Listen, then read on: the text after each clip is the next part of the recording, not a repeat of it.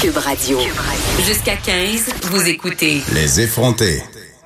L'été n'est pas encore fini, qu'on annonce déjà des séries qui vont envahir le petit écran cet automne. Et si la tendance se maintient, les histoires en lien avec la santé mentale risquent d'accaparer beaucoup de temps d'antenne.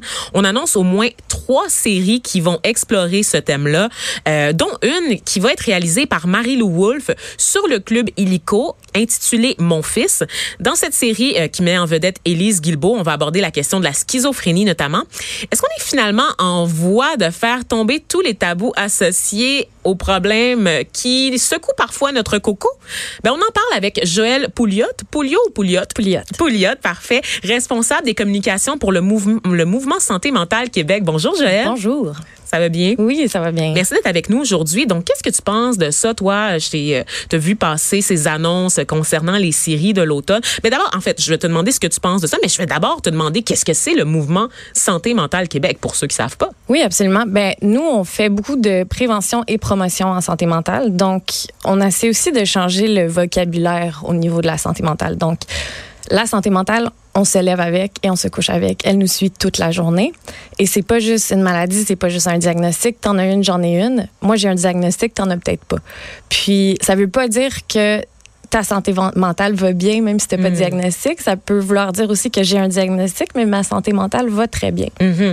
On n'a jamais autant euh, parlé de santé mentale, euh, je pense, dans l'espace public. On le voit avec des campagnes très populaires, année après année. Et là, je veux pas la nommer, mais j'aurais pas le choix parce que c'est celle que tout le monde connaît. Belle pour la cause, notamment, même si on sait que Belle est pas nécessairement le meilleur employeur lorsqu'il est question de gérer la question de la santé mentale. travail à faire. Au sein de ses propres ah, en même temps, je me dis tout le temps, nous, on travaille avec eux, euh, puis on se dit toujours, bon, tu sais, des fois, il faut aller avec euh, le diable puis travailler avec pour les changer.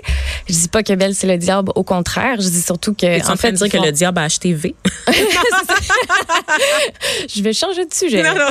Euh, non c'est plus de dire si quelqu'un travaille mal ou que les employés sont mal gérés, mais c'est correct que les employés en parlent. Puis en fait, au mouvement, on fait beaucoup ça. On va, on va dans les entreprises, euh, dans les organismes, puis on, on, on, parle de santé mentale au travail parce qu'on s'entend qu'on passe beaucoup de temps au travail. Puis la mhm. plupart des gens font des burn-out.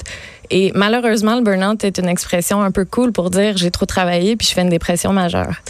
Ah ouais, tu penses? C'est comme ça que tu décrirais le, le burn-out? Et que, est-ce que tu as déjà entendu parler de l'expression bore out aussi? Absolument, qui est une autre ben oui, affaire? L'autre, euh, dans le fond, tu travailles dans une tâche un peu euh, inutile ou qui te, te bore out. Donc, tu trouves ça complètement plate puis tu aucune motivation pour travailler. Puis nous, notre campagne cette année, c'est avec le thème découvrir, c'est voir autrement. Puis on essaie d'encourager les gens de dire, ben découvre tes nouvelles forces, découvre qu'est-ce que tu préfères au travail qui t'allume peut-être plus. Parle-en à ton boss. Mm-hmm. Euh, ouais. C'est ça. Et là, moi, je parlais de la campagne Belle pour la cause parce que ça fait en sorte qu'on parle de santé mentale vraiment beaucoup, mais à un seul moment dans l'année. Oui, exactement. Puis nous, on, ben, c'est ça, on travaille avec Belle, on travaille avec d'autres organismes, puis euh, on travaille sur les médias sociaux beaucoup pour dire c'est une conversation à l'année, à tous les jours. Euh, c'est super parce que comme tu dis, ça commence là, à pogner dans les ben médias. ça, Commence, il, y a, il y, a, plus en plus de personnes euh, connues qui en parlent aussi euh, sans être gênées nécessairement. Euh, donc ça, c'est vraiment super. On a tellement de travail à faire, mais en même temps, il faut que ça commence à quelque part. Je mhm. pense que là, on est sur une belle envolée. Ben c'est ça, du côté des fictions, en quoi c'est important d'avoir des histoires comme ça qui sont incarnées par des, des comédiens qui arrivent comme ça dans nos écrans au quotidien, qu'on peut suivre, des personnes à qui on peut s'attacher? Pourquoi c'est important? Ben, je pense que l'émission de Marie-Lou Wolfe, ça, ça va parler de schizophrénie, comme tu dis. Puis, euh, ben moi, j'en connais des gens qui souffrent de schizophrénie et qui sont incroyablement super. Et qui malheureusement, ben, leur entourage, des fois, a peur d'eux. Parce que, bon, ils ont, quand ils ont des, des, moments de paranoïa, ils deviennent un petit peu violents. Parce que, mais c'est pas tout le monde non plus hmm. qui devient violent. Il y en a d'autres qui, qui s'enferment chez eux, qui parlent à personne. C'est encore méconnu parce qu'on parle de dépression, on parle de burn-out, mais on parle pas vraiment de schizophrénie. On parle pas, on parle pas des, des, choses plus sérieuses. Qui font peur, comme tu dis. Mettons, la bipolarité, la schizophrénie, ça fait peur. Et c'est correct que ça fasse peur parce que même les médecins, elles, savent pas assez euh, de choses pour vraiment régler ça. Donc, c'est très méconnu, même en médecine. Donc, c'est sûr que ça fait peur. Sauf que, tu sais, je regarde, mettons, mon ami qui souffre de schizophrénie, bien, il est rendu prof en art-thérapie parce que c'est l'art-thérapie qui l'a aidé à aller mieux. Euh, moi, je souffre de bipolarité. Ben, quand je vois ça à la télé, il y a bien des fois où ça me fait capoter tellement c'est mal montré. Ah oui, c'est ça. Mais quels sont les pièges, justement, dans lesquels tu trouves que les scénaristes tombent souvent quand il est question de santé mentale? Euh, c'est pas glam être malade, c'est pas drôle, c'est pas cool, c'est pas euh, t'es pas un génie Kanye West quand, quand tu sais souvent on m'a comparé à Kanye West pour Ah ouais, ben voyons donc. pour pour me faire sentir mieux. En me disant, tu sais, mais tu vas être un génie, tu dois être artistique. Là, je suis comme, ouais, dans tes périodes de rush, t'as comme la création, puis sais, j'aimerais quasiment être malade comme toi. Puis tu sais, un mur avec euh, plein d'idées collées dessus avec des post-it, j'en ai fait, mais en même temps, ça fait zéro sens ce que j'écris là. là fait je vais bien, je vais mieux, puis je regarde ça aujourd'hui, puis moi, je suis en train d'écrire une web série en ce moment sur Ah. la santé mentale, mais je vois ça un peu comme de l'humour noir parce que ça peut être très drôle aussi. C'est l'humour moi qui m'a fait sortir de, de mes dépressions en fait. Mais c'est justement ma prochaine question parce que là, je regarde les séries qu'on annonce. Bon, il y a celle de Marie-Lou Wolfe sur le Club Illico. Il y a celle également euh, qui va être une série sur laquelle on lève les tabous, pilotée euh, à Z Télé par Jean-François Mercier. Et il y en a une autre qui va être sur le- le- l'extra de tout.tv, euh, donc une série qui va mettre en vedette Claude Legault, qui va être le directeur d'une institution euh, psychiatrique. Ça a l'air d'être lourd. Ça a l'air d'être tellement, tellement lourd. Puis sachant à quel point notre notre cinéma, notre télé, est souvent morne, je me dis, y a-t-il une façon de parler de santé mentale sans que ça soit vraiment lourd pour tout le monde? Je pense que oui. Je pense qu'il y a beaucoup d'humoristes qui le font maintenant aussi. Mm. Euh, tu sais, le festival Juste pour rire en ce moment. Je pense qu'il y en a beaucoup qui vont parler d'anxiété. Euh, pour ce qui est de la télé et du cinéma, il y en a des films. Souvent, sont, sont comme cute, sont pas nécessairement hilarants. Mais une autre chose, c'est que la santé mentale, ça peut être lourd aussi. Mm. Sauf que oui, tu as raison. Faut qu'on change le dialogue. Faut que ça soit plus positif. Ça a l'air d'une fatalité. Absolument. Et ce n'est pas, parce que sinon, on serait pas ici. Puis il faut absolument qu'on puisse trouver une façon positive d'en parler. Puis oui, c'est rushant, oui, c'est lourd. C'est lourd pour la famille, c'est lourd pour tout le monde. Mais qu'est-ce qu'on peut faire pour que ça soit le fun aussi, puis qu'on puisse en parler ou- ouvertement, qu'on puisse faire des blagues? Euh, moi, j'en fais beaucoup de blagues sur ma Oui. santé mentale, mais Sur le fait que t'es bipolaire? Que j'ai un trouble bipolaire. on ouais. dit trouble. OK, Ouais.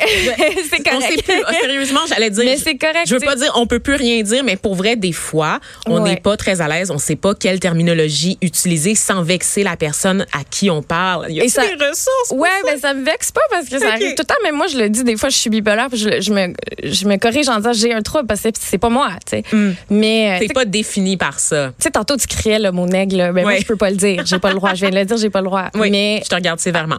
Mettons, moi, je vais faire plein de jokes sur la folie.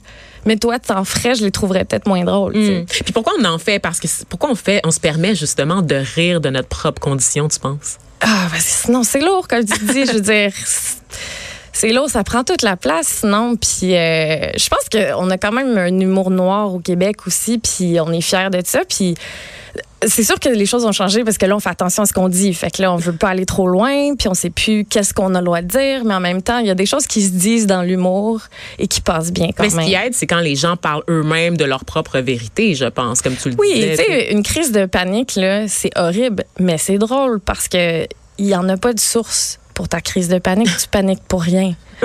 fait que c'est drôle, mais en même temps, c'est vraiment horrible. Fait que comment est-ce qu'on peut en parler d'une façon positive, mais qui focus aussi, bon, au mouvement Santé mentale Québec, on travaille sur, euh, c'est c'est quoi les choses que tu peux faire dans ta vie pour pas être malade aussi? OK? Est-ce que tu as des trucs à nous donner? Oui, ben c'est ça. On a, on a une campagne sur sept ans. Euh, on a sept astuces pour recharger ta batterie, dans le fond. Euh, je vais les nommer. On a agir, ressentir, s'accepter, se ressourcer, découvrir, choisir et créer des liens. Donc cette année, c'est découvrir. L'année passée, c'était agir. Donc comment tu peux agir dans ta vie pour aller mieux? Euh, créer des liens, par exemple, un, un network autour de toi, ton entourage, c'est un c'est primordial. Mhm. Et c'est quand même intéressant euh, comme stratégie d'intervention, une campagne Oui. sur sept ans. Oui, C'est c'est ça. C'est super positif. C'est ça qui est le fun, tu sais. Puis c'est pas juste une journée, c'est toute l'année. Mhm. C'est pour ça que ça nous permet de nous concentrer puis de vraiment faire des actions concrètes là, pour, Ouais. pour s'intéresser à une thématique dans le fond. Ouais, exactement. Puis vraiment ratisser, tu sais, vraiment faire le tour du sujet. Dis-moi, je, l'ai- je, je gèle, pardon? J'allais dire Joliette, je sais pas pourquoi. là. J'ai parlé de plein air tout à l'heure puis ça doit être ça, l'appel de la nature. Non, mais plus sérieusement, euh, tu as commencé toi-même à t'impliquer, donc à travailler pour le mouvement de santé mentale. Tu en as parlé un peu de ta de ton trouble de bipolarité. Comment comment c'est venu pour toi ce diagnostic-là? Comment à quel moment? Parce que tu récemment, tu t'es confié récemment dans un podcast. Peux-tu nous rappeler le nom du podcast? Euh, The Love Drive. Oui, Oui, c'est- avec Sean Galanos. en ouais. anglais, Oui. mais qui, qui s'écoute très bien quand Ouais. même, sur justement euh, ta réalité, sur ce que tu as vécu, sur tes crises passées. Donc, qu'est-ce que tu peux nous dire un peu là-dessus? Ben moi, avant, j'étais journaliste. Mhm. Euh, je travaillais pour Québécois, en fait. Je salue mes anciens collègues. Allô? Allô? Puis, euh, je suis allée à Londres. Je suis allée travailler à Londres. Euh, j'ai fait une maîtrise, je suis revenue. Et quand je suis revenue, je suis... je travaillais à la paix, je travaillais trop. Je travaillais vraiment trop. J'ai, j'ai fait un burn-out euh, qui s'est suivi de quatre semi-burn-out, des grosses dépressions, dans le fond, et deux manies. jeune, hein? T'es toute jeune. Ah en ouais, en, en cinq ans, j'ai fait quatre dépressions majeures où j'étais légume et j'avais de la misère à parler. Là. Hmm. Puis après ça, j'ai, fait deux manies dans tout ça. Donc ça, c'est un épisode où tu as beaucoup, beaucoup d'énergie, tu es super créatif. Tu fais pas beaucoup de sens dans ce que tu dis non plus. Tu te fais des amis avec n'importe qui. Euh, mais ça a été au détriment de ma carrière pendant longtemps parce que je retournais dans une salle de nouvelles, je crashais, euh, je faisais quelque chose de très public. Après ça, il fallait que je retourne travailler avec ces gens-là. C'était super humiliant. tu sais. Fait que j'ai un peu disparu de la carte pendant un bout de temps pour me ressourcer. Mhm. Puis après ça, euh, ben, j'ai décidé d'aller travailler en communication santé mentale, mais c'est temps partiel parce que je veux quand même avoir mes projets journalistiques Mhm. on, on the side, si on, on peut dire.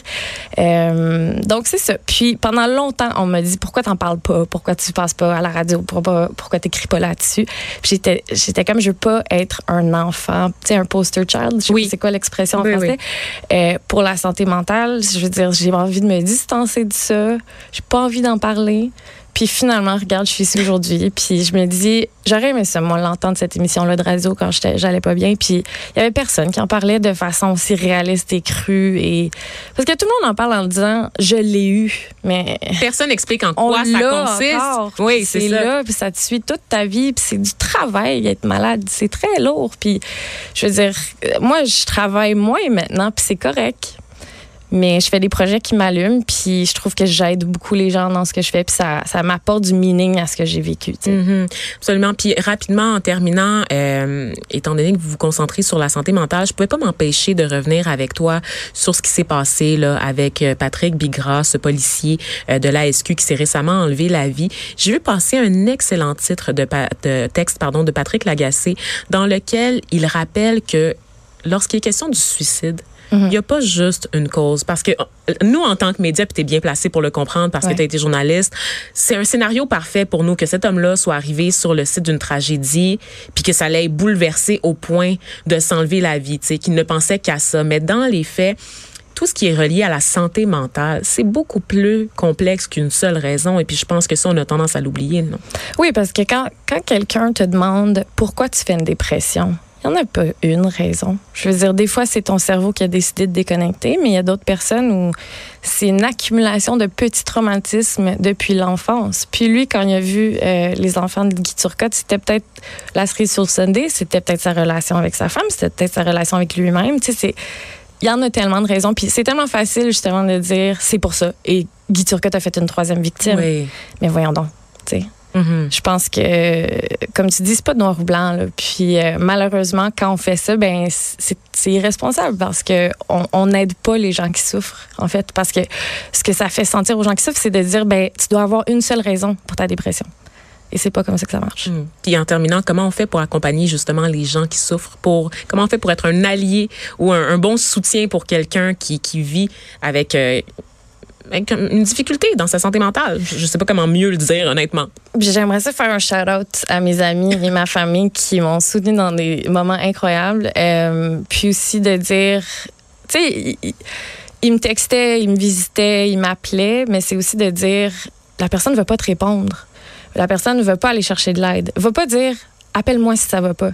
Va donc vérifier si ton ami va bien. Mm. Si tu soupçonnes quelque chose, tu trouves qu'il est plus silencieux que d'habitude ou que si- même s'il sourit, là, ça, il peut aller très mal aussi.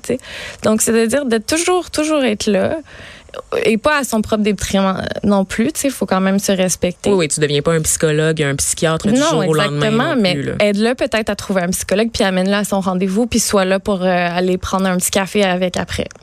Merci pour ces bons conseils, Joël Pouliot. Merci pour ton intervention également. Je le rappelle, tu es responsable des communications pour le mouvement Santé mentale Québec. Et de ce que je comprends, tu vas être devant ton écran à l'automne Ah oui. pour suivre toutes ces séries qui promettent de démystifier et de détabouiser la santé mentale. Merci.